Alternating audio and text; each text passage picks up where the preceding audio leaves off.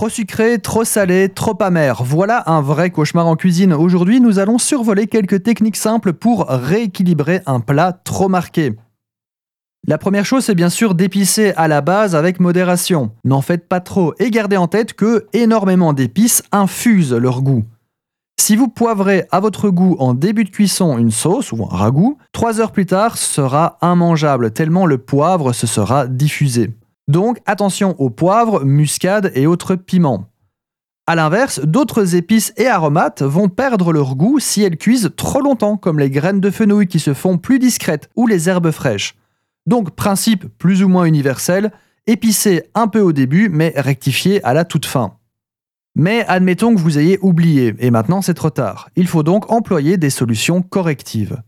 La plus simple est de recommencer, mais on n'a pas toujours le temps et c'est un gaspillage honteux. Deuxième solution, c'est d'ajouter du liquide pour diminuer la proportion d'épices. Donc du vin, de l'eau, du bouillon, de la crème, du fond et j'en passe. Mais encore une fois, c'est rarement possible sans dénaturer toutes les autres saveurs. On se rappelle des saveurs primaires en général. On va essayer de rééquilibrer la balance.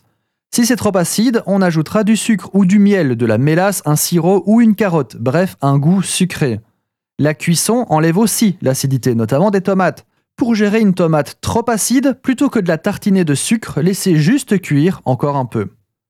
Le chocolat et son amertume peuvent aussi couper l'acidité. Un carré de chocolat noir dans votre sauce tomate et vous m'en direz des nouvelles. Si c'est trop sucré, on va essayer de trancher avec un goût acide, comme un jus de citron ou un vinaigre. Même réponse pour le piquant. Si c'est trop salé, vous pouvez placer une pomme de terre crue qui va avoir tendance à pomper un peu l'excédent de sel. C'est pas miraculeux, mais ça peut bien aider, car un plat trop salé est juste infect, dangereux même. Ajouter de l'acidité peut aussi vous aider, le gras également, comme de la crème fraîche ou monter au beurre. Gardez bien en tête que ces techniques sont des chaloupes de sauvetage et en aucun cas des techniques de finition. Il y en a d'autres, il y en a plein, mais je vous laisse digérer ça pour aujourd'hui.